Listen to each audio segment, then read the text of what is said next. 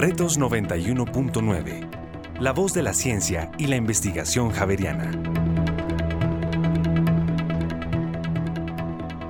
Hola, ¿qué tal? Soy Mario Morales, periodista y profesor investigador de la Facultad de Comunicación y Lenguaje de la Universidad Javeriana. Damos un cálido saludo a toda la audiencia que nos acompaña en este espacio en el que nos reunimos con expertos para dialogar sobre temas de coyuntura. Cordial bienvenida.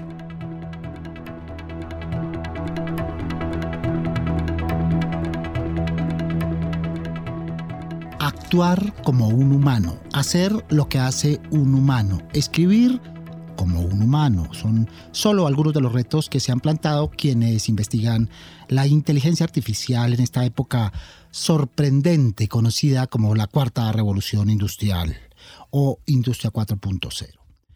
Hoy en día el desarrollo de las fábricas y sistemas inteligentes tiene grandes niveles de automatización y robotización que están marcando un hito en la economía, en los mercados laborales, en el conocimiento y la cultura.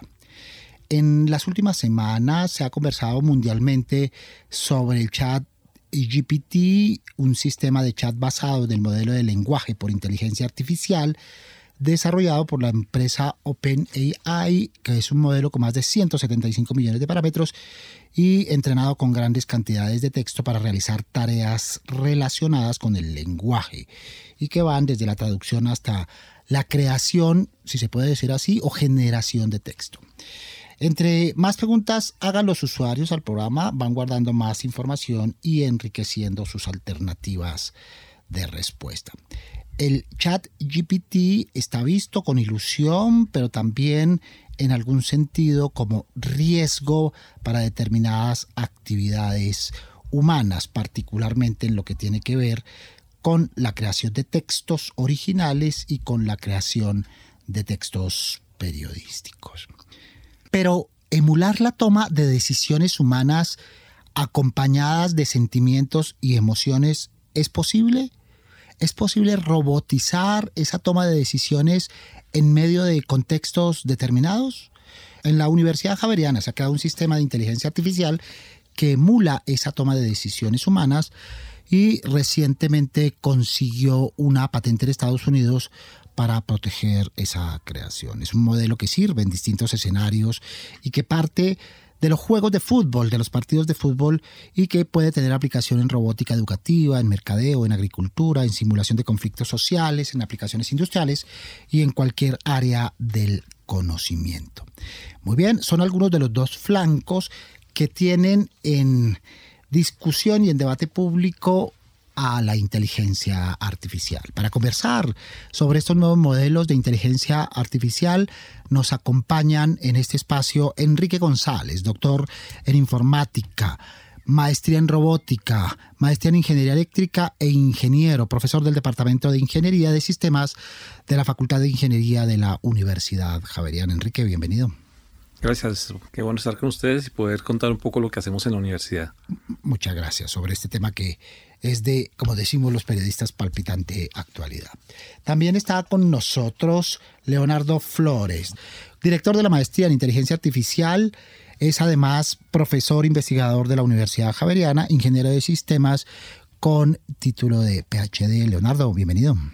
Muchas gracias, muy contento de estar acá y poder charlar un rato de estos temas. Muchas gracias por acompañarnos. También está Diego Patiño, director del Departamento de Electrónica de la Universidad Javeriana, ingeniero electrónico con maestría en control automático y computadores y doctorado en control automático y procesamiento de señales digitales. Bienvenido, Diego.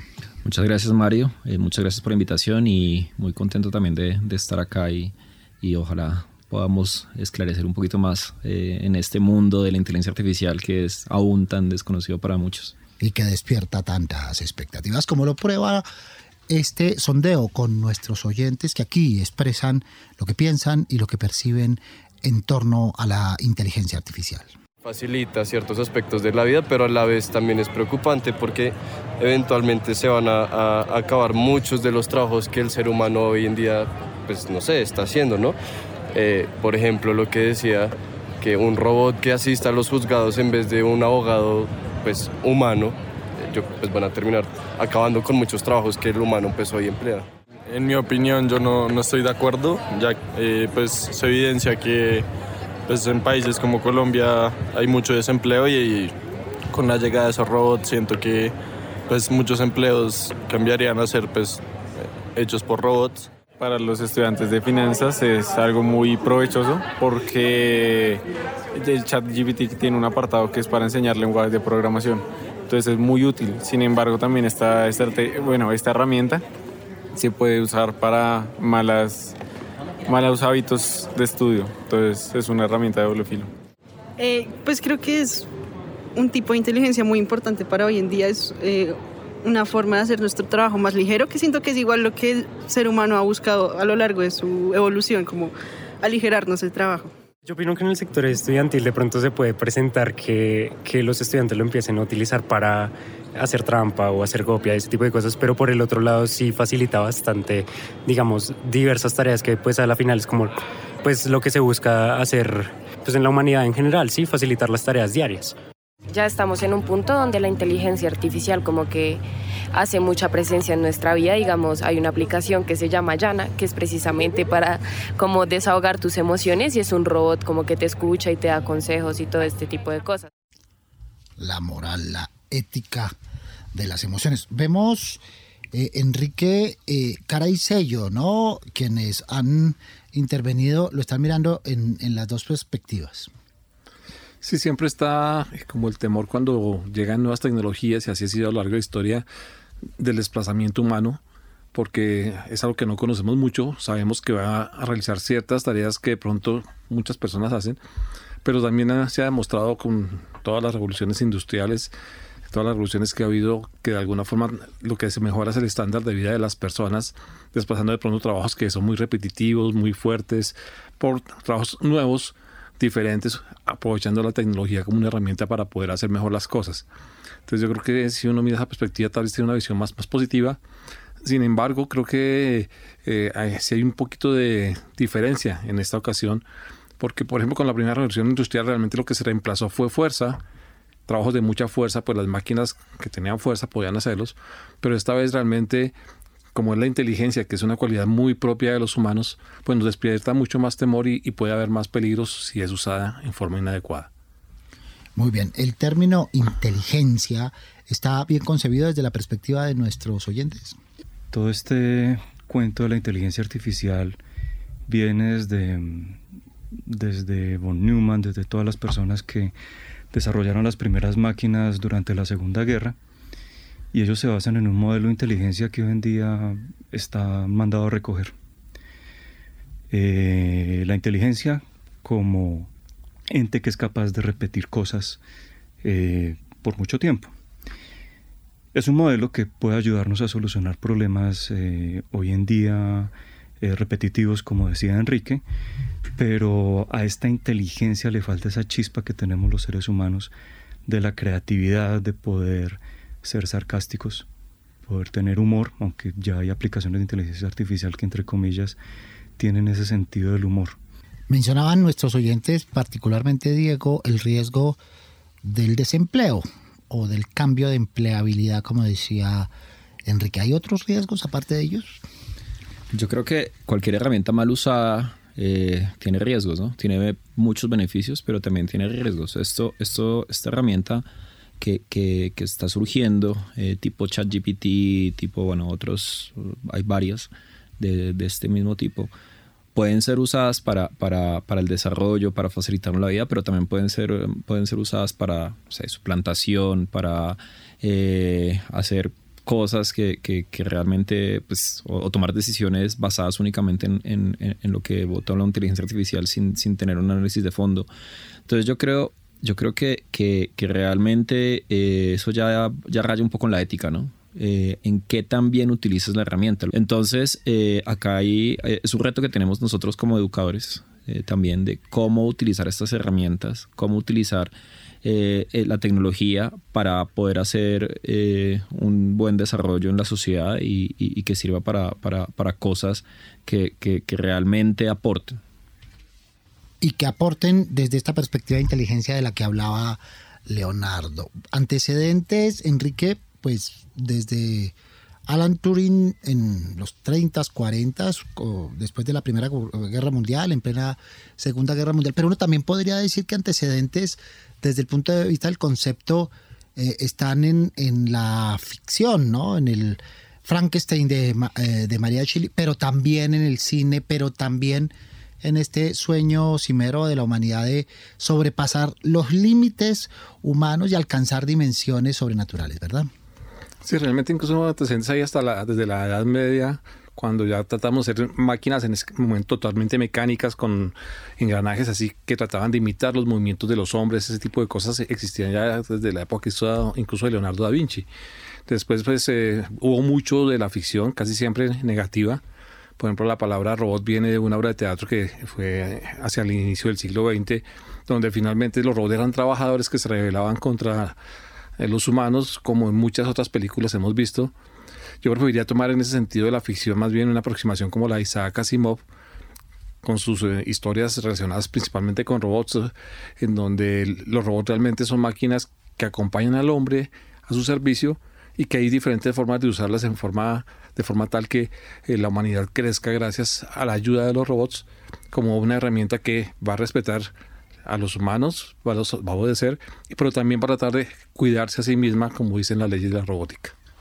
En esos antecedentes, Leonardo, se ven básicamente, como, como hemos dicho, robotización, automatización de procesos repetitivos. Pero también la ficción nos ha llevado a unos escenarios un poquitito más arriba, que es lo que nos interesa tocar hoy. Eh, en ficciones tipo Star Wars, ¿no? Donde comienzan a aparecer este tipo de filiaciones entre las máquinas y los seres humanos. Efectivamente, yo creo que la, inteligencia artificial es un campo muy interesante que ha sufrido mala publicidad gracias a, estas obras de ciencia ficción.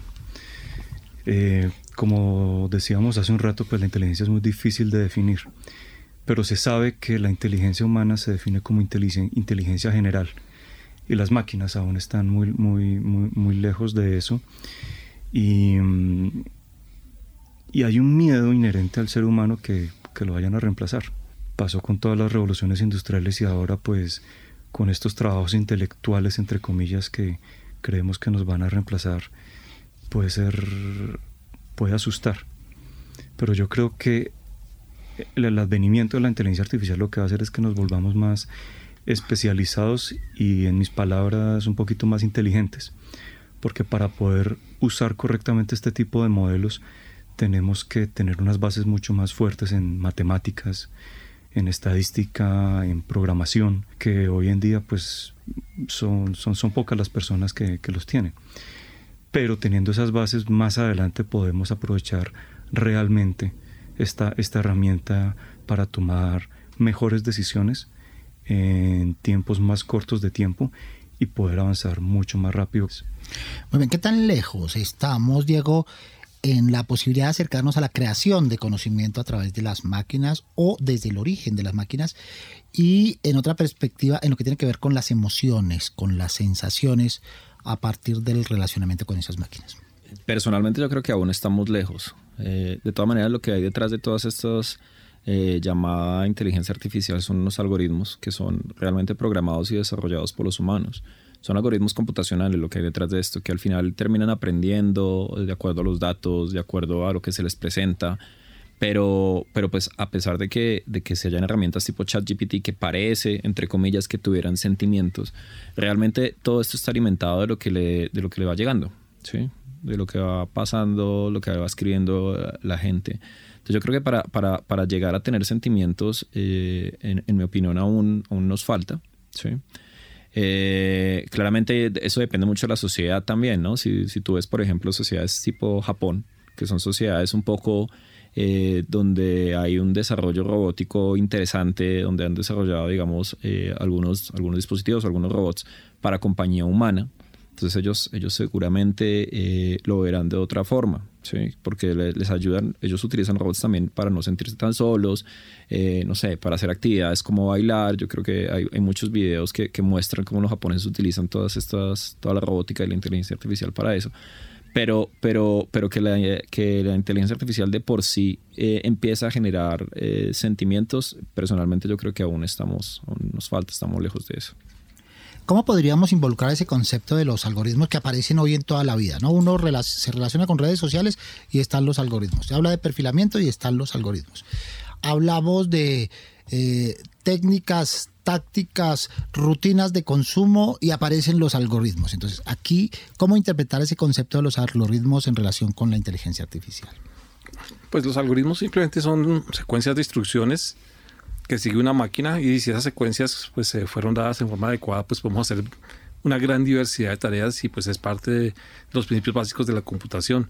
Desde hacer unas cosas muy sencillas como pues sumemos todos los números que hay en una tabla rápidamente hasta ya poder pues, tratar de emular de alguna forma, por ejemplo, las emociones como estábamos hablando ahorita. Entonces, cuando yo veo en el programa, pues son programas que se escribieron por humanos y que se alimenta posiblemente de datos también generados por humanos. Algo también muy interesante es que igual con algoritmos vamos a poder después, por ejemplo, con un robot expresar emociones y decir, bueno, dado que esta es la situación que tenemos en el mundo, tengo una persona que está un poco triste, yo debería tratar como robot de buscar cómo la alegro. Entonces le doy una palmadita en la espalda. Si tengo alguna forma de expresión, por ejemplo, con una, una pantalla que salga una cara, pongo cierta cara de, de, cómo la alegro, le echo un chiste. Y en ese sentido, entonces, las máquinas parece que entendieran las emociones y expresaran emociones.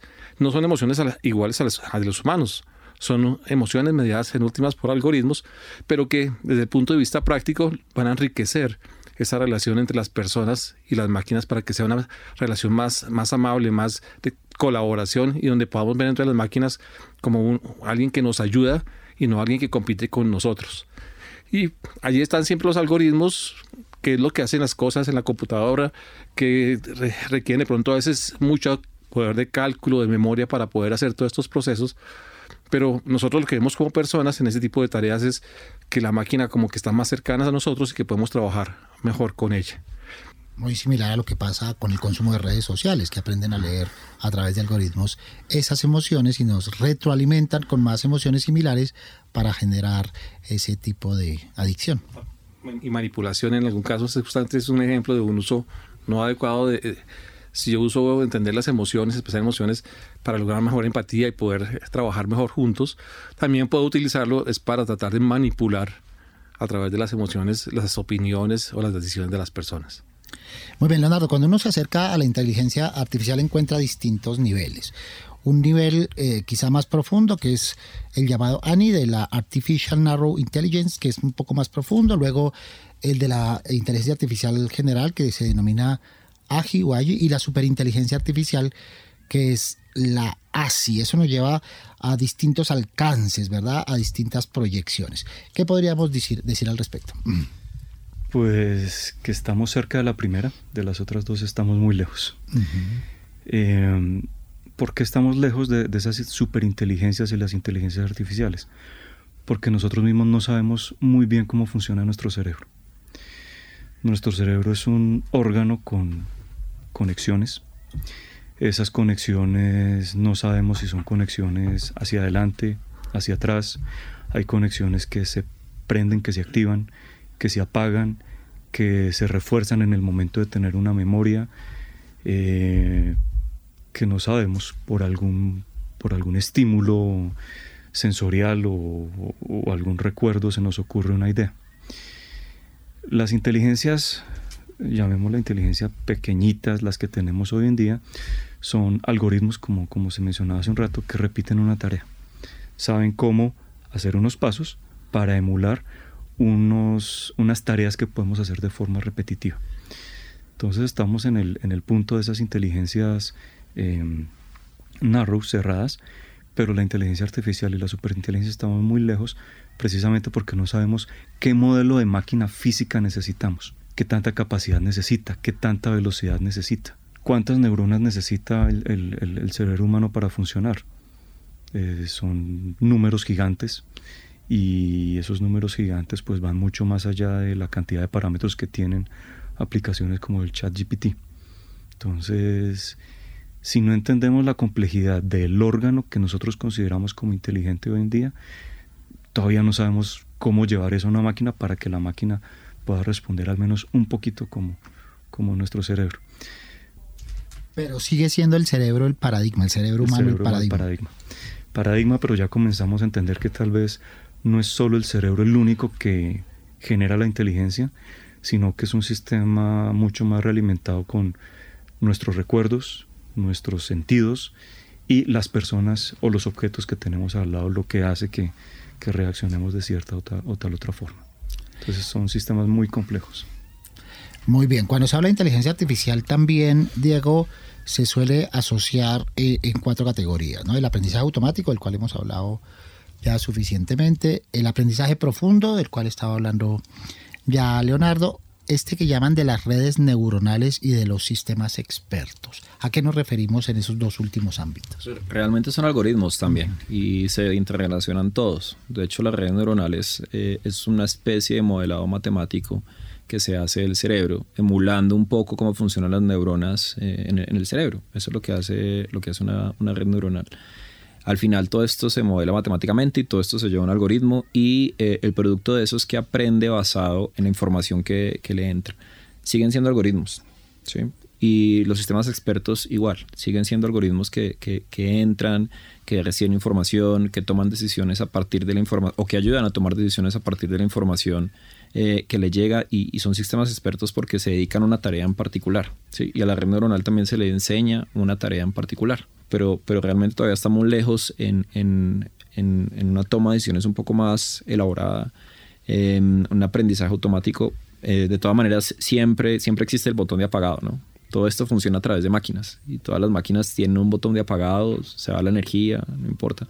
Entonces, digamos que, que, que, que todos estos, estos algoritmos o estos, estos métodos que existen, que son diversos, eh, lo que ayudan o lo que deben tratar de ayudar es precisamente a, esta toma de decisiones basados en, en, la información que les llega. Para darle ejemplos a nuestros oyentes que nos permitan comprender esto que hemos venido hablando, podríamos avanzar sobre varias cosas. Ya lo de la repetición de tareas es suficientemente claro para cualquier oyente. Pero en los otros ámbitos, por ejemplo, los vehículos automatizados, los vehículos que se conducen solos, que se estacionan solos. ¿Qué tipo de inteligencia artificial es, Enrique? Pues uno tiene la posibilidad de construir un vehículo autónomo con dos caminos. Uno muy basado en, en datos, en la experiencia, y ahorita pues retomo cómo se hace eso, y la otra puede ser basado en reglas que es un poco más como son los sistemas expertos. Yo podría entonces irme con alguien que conduce muy bien, eh, que me diga cuáles son las reglas de conducir. Entonces me, dirá, no, si hay un obstáculo lejano, pues yo voy como rapidito, pero si hay un obstáculo cercano, yo disminuyo o freno, o cuando tal cosa, entonces giro a la izquierda. Yo podría comenzar a buscar todas las reglas de conducción y ponérselas al sistema dentro del algoritmo para que él usando esas reglas entonces pueda trabajar y hacer su tarea. Ahí la dificultad es estar seguro de que todas las reglas son coherentes, de que no me falta ninguna, de que justo faltó un caso y ahí fue donde el vehículo falló. La otra aproximación, que es con aprendizaje de máquina automática, donde hay redes neuronales y otras técnicas como estas, entonces lo que va a buscar es más bien tratar de coleccionar, recoger datos sobre cómo conduce una persona correctamente.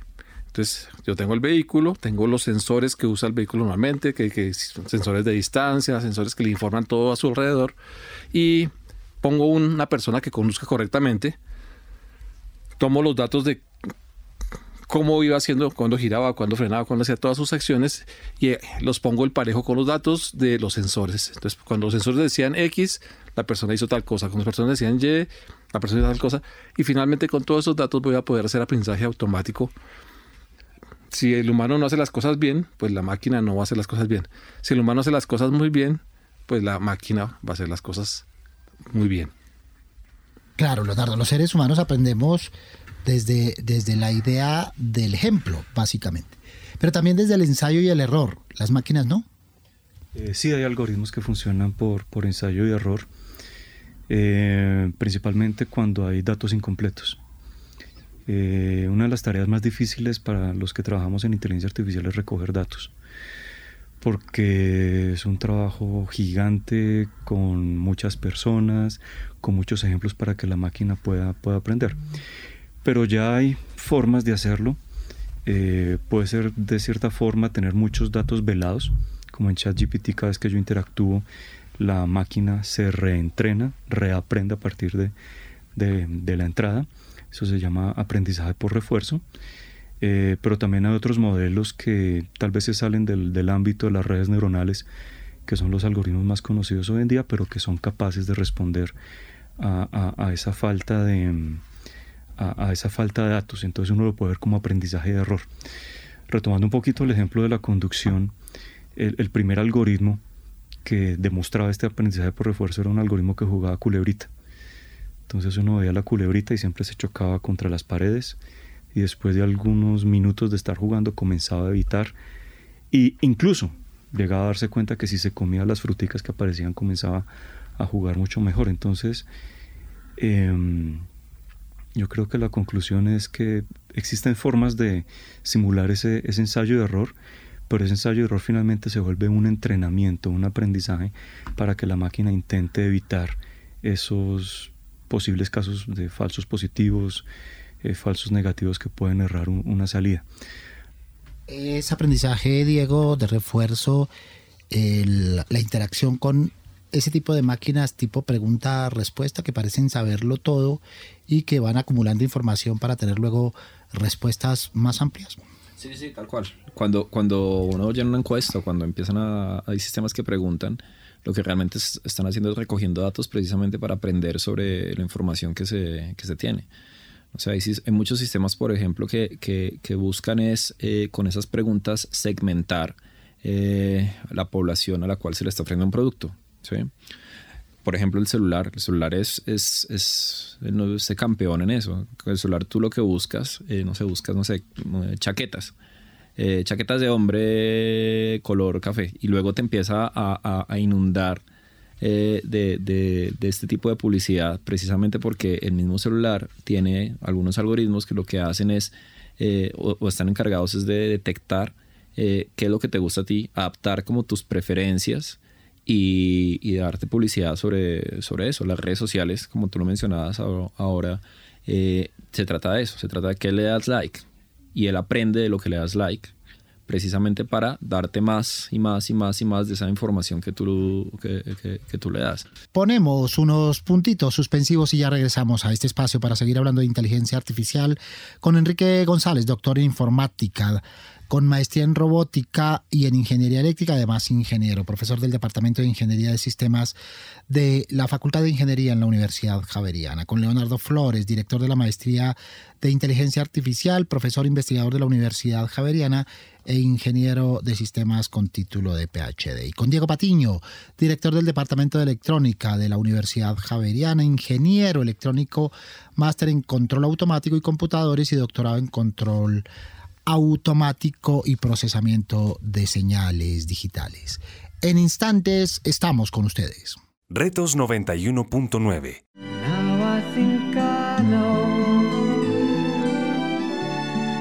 What you tried to say to me. I know that the space are the swords of a soldier. I know that the clubs are weapons of war.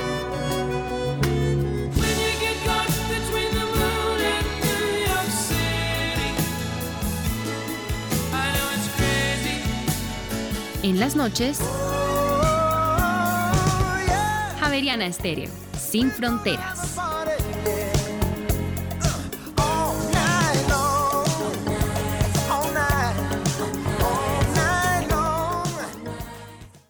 Retos 91.9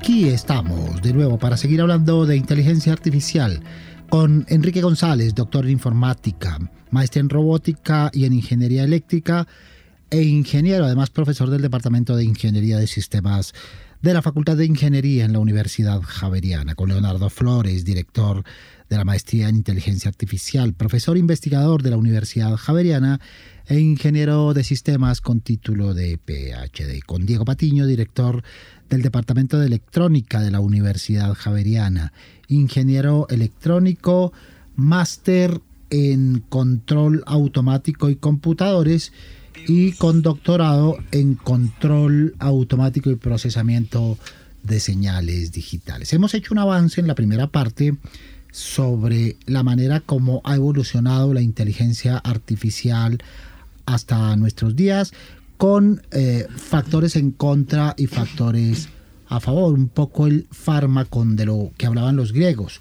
de la cura y el veneno al mismo tiempo, la posibilidad, el riesgo y la solución.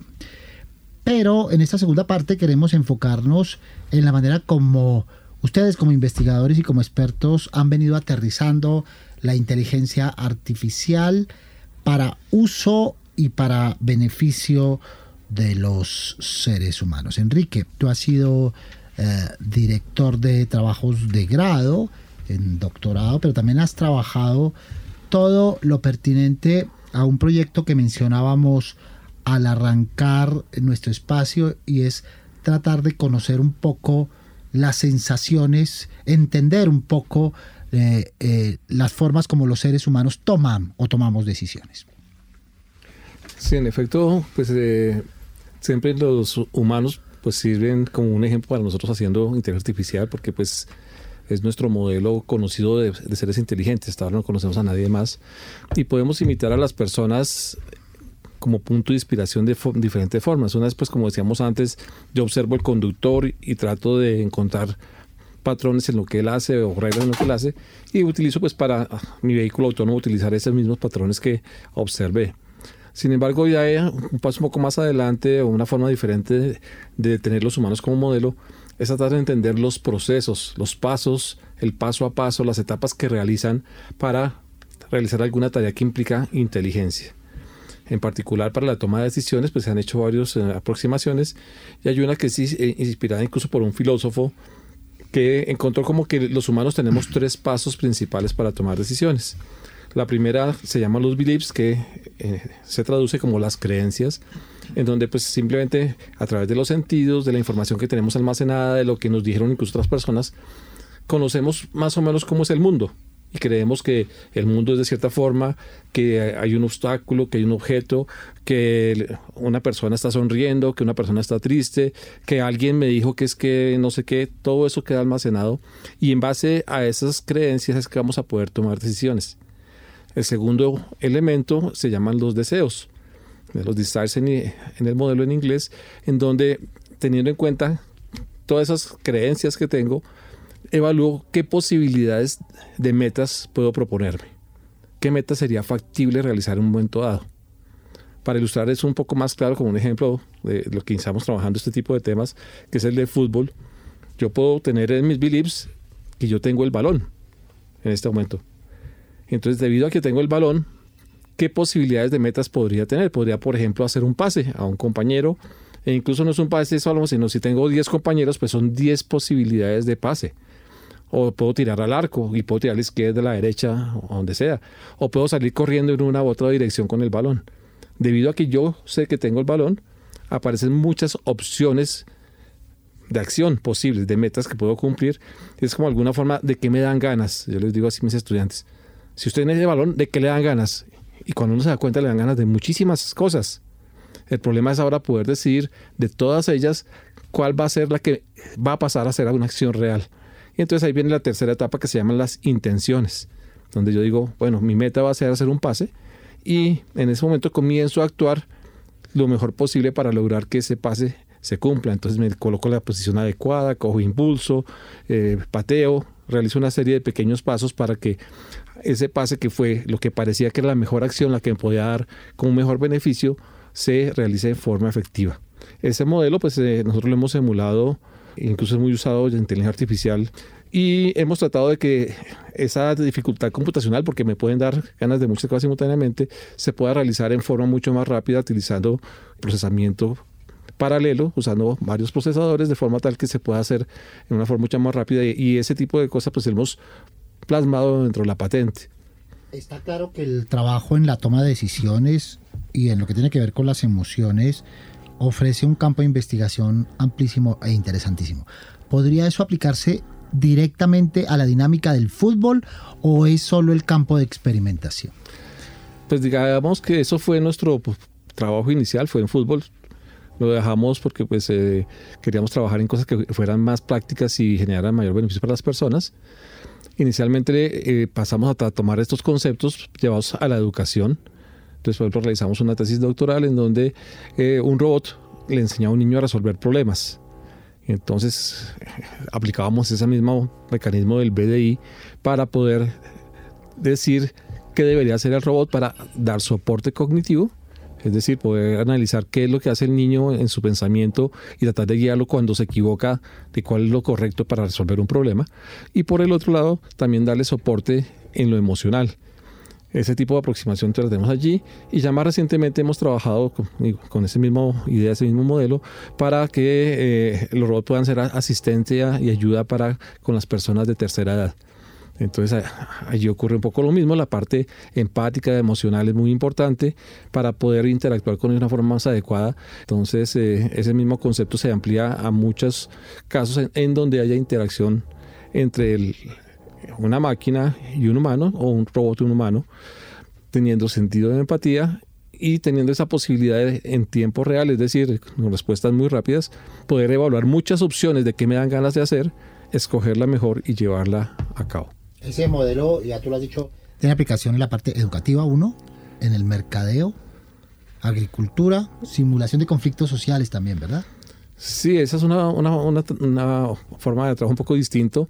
Eh, ahí ya no es como en tiempo real que el robot o la máquina interactúa con personas, sino aquí lo que queremos es simular eh, muchas personas en un simulador social. Por ejemplo, tenemos un proyecto, ahorita una tesis de doctorado, en donde queremos simular una región de Colombia, eh, las familias campesinas, todas sus interacciones, y que como son familias campesinas, son humanos, el modelo que tenemos de simulación se basa también en nuestro modelo BDI que mencioné anteriormente, de forma tal que eh, esas personas que son simuladas, algoritmos, toman decisiones más similares a las que tomaríamos los humanos. Entonces, ese tipo de sistemas para tomar decisiones en simulación, donde la simulación en donde hay humanos es más similar a ellos, pues eh, es una de las áreas de trabajo derivadas también del modelo que hemos trabajado. El modelo BDI, entonces decimos, es creencias, deseos y e emociones, e intenciones. Muy bien, para que nos quede claro el modelo BDI. Muy bien, Leonardo Flores, también eh, la inteligencia artificial aquí en la Universidad Javeriana se trabaja en apoyo de la medicina, ¿verdad? Sí, desde hace varios años tenemos varios proyectos aprovechando la cercanía con el Hospital Universitario San Ignacio. Particularmente yo trabajo en, procesamiento de imágenes médicas. Desde mi doctorado hace ya varios años ese procesamiento de, las imágenes médicas a veces uno lo puede ver como reemplazar al radiólogo. Y en las noticias que hemos visto recientemente salen eh, notas diciendo un algoritmo funciona mejor que un radiólogo. Eh, se le puede confiar mejor al algoritmo que al radiólogo. Cuando la verdad no es esa. La verdad es que el radiólogo necesita un apoyo para tomar decisiones rápido. Al día un, un experto médico de estos puede mirar muchas imágenes y físicamente del cansancio puede llegar a equivocarse. La idea de lo que hemos desarrollado acá en la Javeriana es poder apoyar esa toma de decisiones, no para que el algoritmo decida por el radiólogo, sino para que el radiólogo centre su atención en lo que es de verdad importante. Ejemplos de eso. Análisis automático de, una situación que llama estenosis carotidia. Las carótidas son unas arterias que se pueden cerrar y si se cierran pues hay efectos nocivos en, eh, particularmente en la cara y en el cerebro de las personas. Si uno toma una imagen médica, como una tomografía axial computarizada, de todo el volumen de la imagen, la estenosis pasa en algunos píxeles pequeñitos. Menos del 1% de la imagen es de interés. Pero llegar a esa, a esa porción de la imagen donde el médico tiene que centrar su atención es muy demorado. Entonces hemos desarrollado algoritmos que pueden llamar la atención del médico muy rápidamente al sitio donde tiene que observar. Pero no solamente observar como a veces pensamos nosotros que es desplegar la imagen en, en esas pantallas y comenzar a buscar punto por punto, sino mostrarle directamente el modelo en tres dimensiones para que él pueda tomar una decisión mucho más informada. Recientemente estoy trabajando en dos proyectos que me, que me llegan mucho al corazón. Uno es en análisis semiautomático de glaucoma, a partir de imágenes de, se llaman de fondo de ojo que le toman a todas las personas que van al oftalmólogo de rutina, poder hacer un tamizaje para identificar las personas que el oftalmólogo tiene que prestarle atención. donde se detecta que no hay presencia de glaucoma o el glaucoma, perdón, es muy, llamémoslo incipiente, pues no, no gastar mucho tiempo de, oftalmólogo, pero sí dedicarse al, a, los casos que son realmente importantes. Y el otro proyecto que me llega mucho es un procesamiento de unas imágenes de una enfermedad que se llama hipospadias, que es un problema urológico en niños que normalmente siguen una, una cirugía que es muy incómoda para ellos y a partir del análisis automático de esas imágenes los médicos, el cirujano urólogo pediatra que está especializado en urología para pediatras y en cirugía, pues puede tomar decisiones mucho más rápido y mejor para el niño. Pero acá en la Javeriana yo no soy el único que trabaja en, imágenes médicas. Hay, hay, otros profesores que trabajan en análisis automático de la grasa parafaringia. Entonces la grasa que todos podemos tener en, en la garganta que nos puede hacer roncar por la noche. Entonces tenemos trastorno de sueño. Hay profesores que trabajan en análisis automático de toda la información que viene para tratamiento del pie diabético.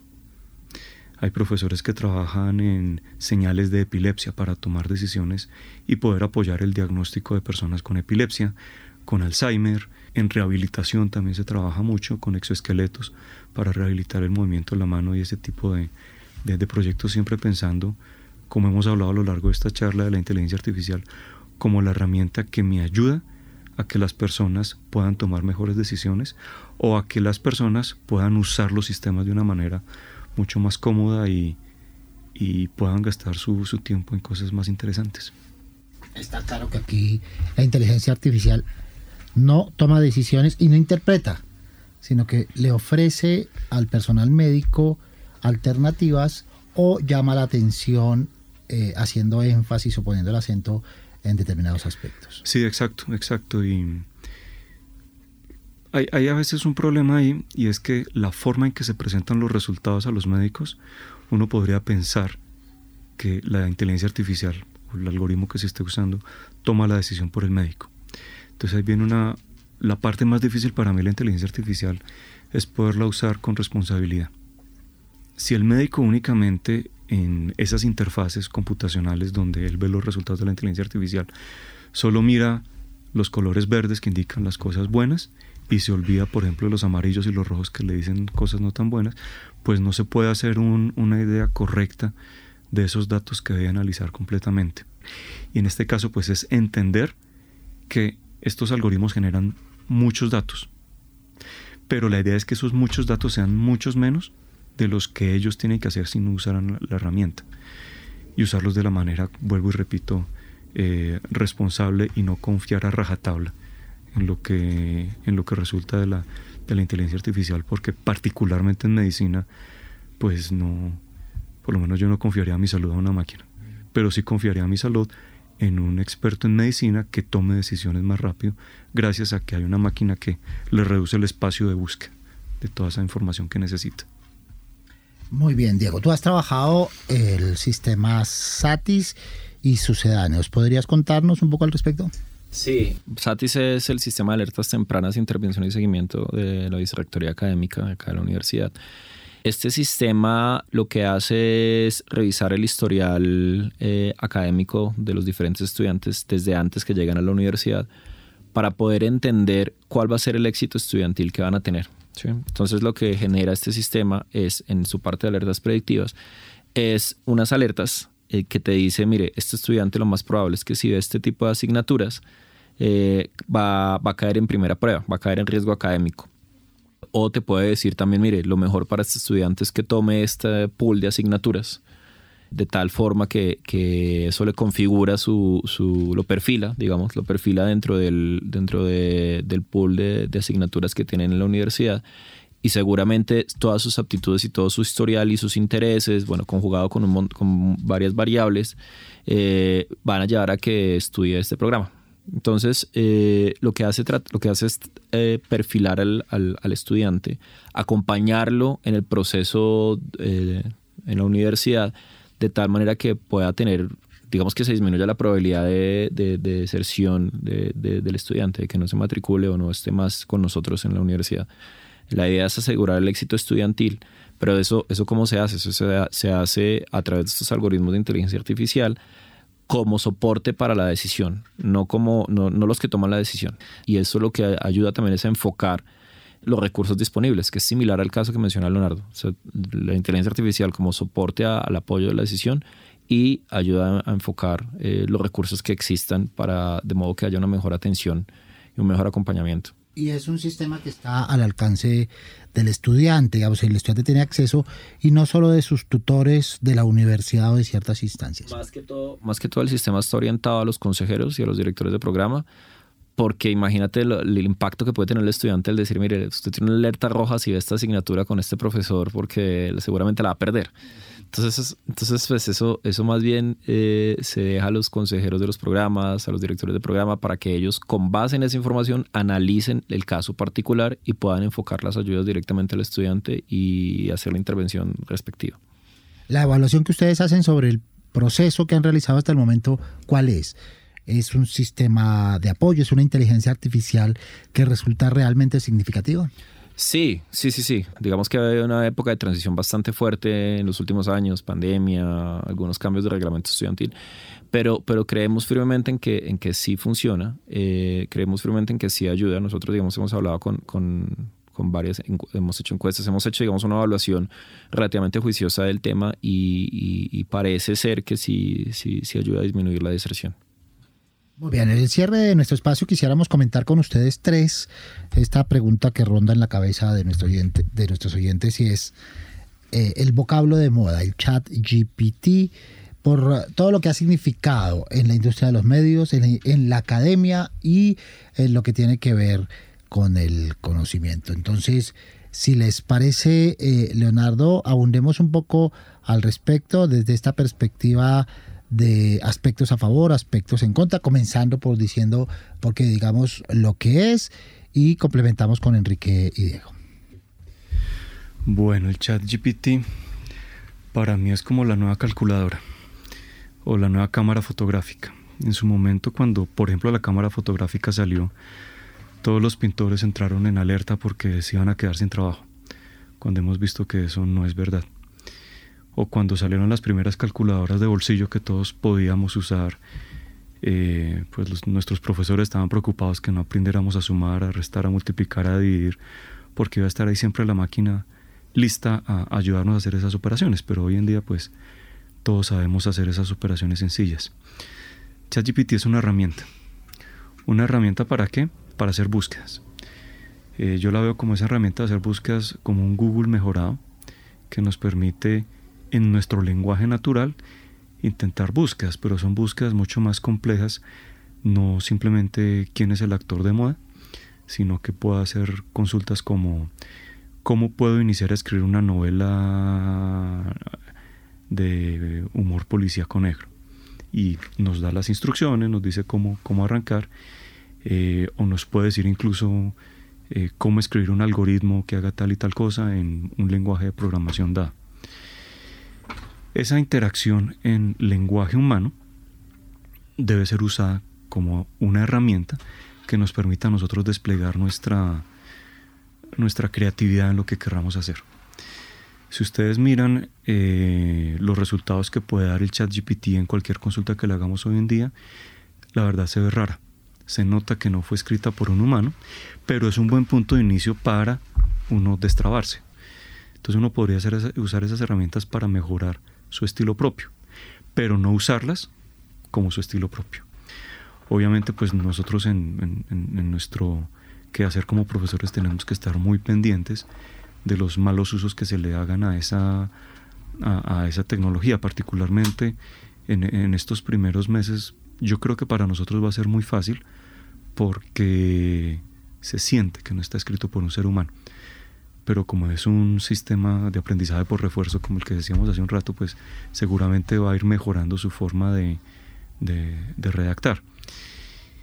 Nuestro trabajo creo no va a ser policivo, castigar al que utiliza la herramienta, sino más bien es un trabajo ético para que entiendan que la herramienta se puede usar, pero que por detrás, para tener buenos resultados y buenas producciones finalmente, sean científicas, artísticas o todo lo que yo pueda hacer con, esa herramienta pues sean, sean de impacto, o sea, sean originales, que le aporten a la humanidad, porque finalmente ChatGPT, dicho de una forma muy, muy, muy poco rigurosa, se puede ver como el promedio de todas las cosas que han dicho todas las personas. Entonces en algún momento va a sacar cosas que no, no tienen ninguna relación. Hay que saberlo usar para poder crear buen contenido. Más allá de satanizar la, herramienta, es una invitación a, a usarla responsablemente y que pensemos que la cámara fotográfica no acabó con los pintores y que la calculadora no acabó con nuestra capacidad de hacer eh, operaciones aritméticas en la cabeza. Una de las industrias más preocupadas, Enrique, es la industria mediática, la, la, industria periodística. Y es que si uno hace un ensayo pequeño sobre una información básica, dándole algunos insumos, eh, podría pensar que eh, hay una labor de redacción que suplantaría la labor de un periodista en ejercicio. Sí, realmente se vuelve algo un poco artificioso y en ese sentido yo creo que la, la, originalidad para nosotros puede ser un reto mayor como humanos, pero que siempre habrá espacio para, para tener ese un poco más que realmente lo que distingue a los buenos profesionales. Ir más allá y que la herramienta sea, como decía, un punto de partida o un punto de eso no es lo que hay que hacer porque eso es lo que haría cualquiera. ¿Qué es lo que haría yo para ir más lejos? Esa puede ser también una forma de, percibir ese tipo de herramienta. Una puerta de entrada, no una puerta de salida, una luz, una guía. Aquí sí que funciona, Diego, y que es necesaria la perspectiva ética antes que nada, ¿verdad?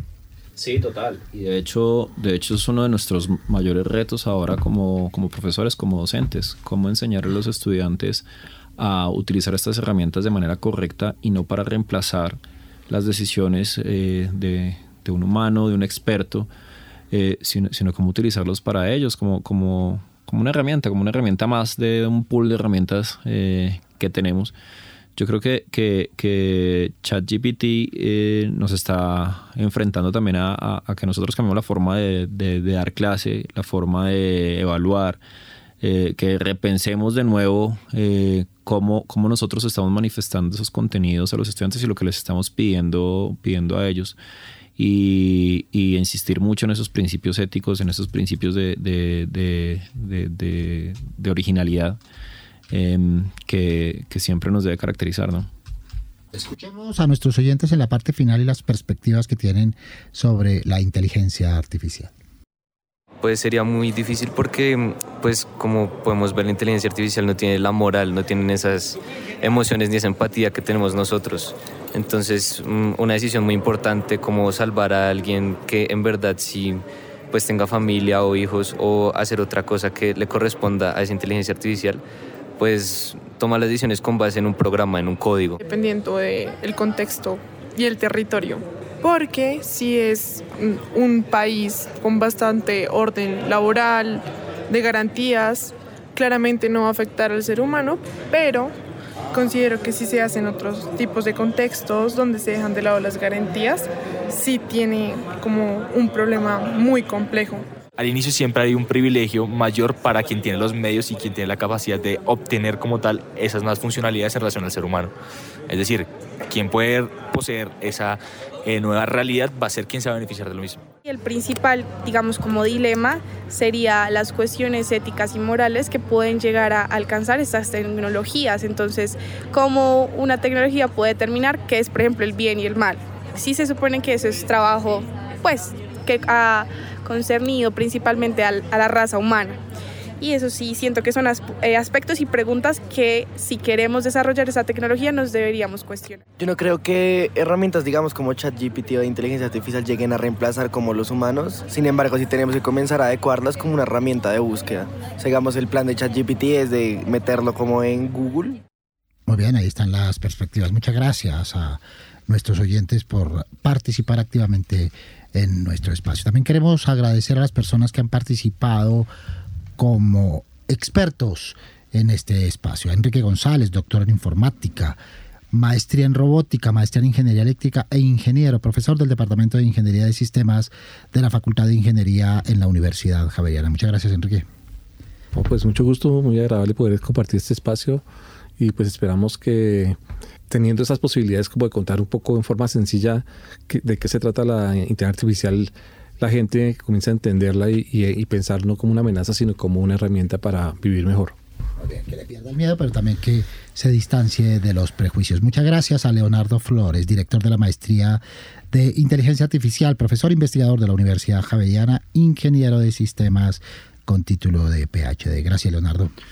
Muchas gracias, Mario, por la invitación y también quisiera invitarlos a todos a que conozcan nuestro programa en inteligencia artificial para que entre todos hagamos cosas interesantes que impacten a, nuestra sociedad y ojalá seamos nosotros los colombianos quienes en un futuro seamos eh, creadores de modelos de inteligencia artificial.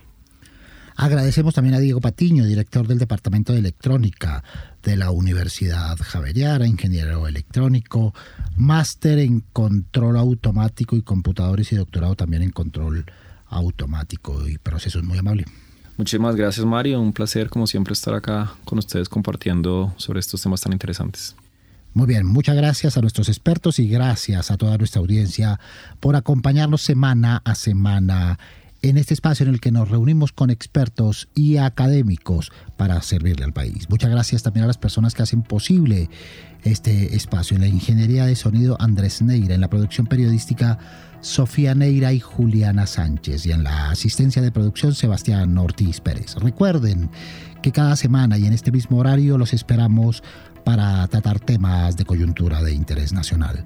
Soy Mario Morales, periodista y profesor investigador de la Facultad de Comunicación y Lenguaje de la Universidad Javeriana. En una semana acá nos escuchamos Dios mediante. Hasta entonces.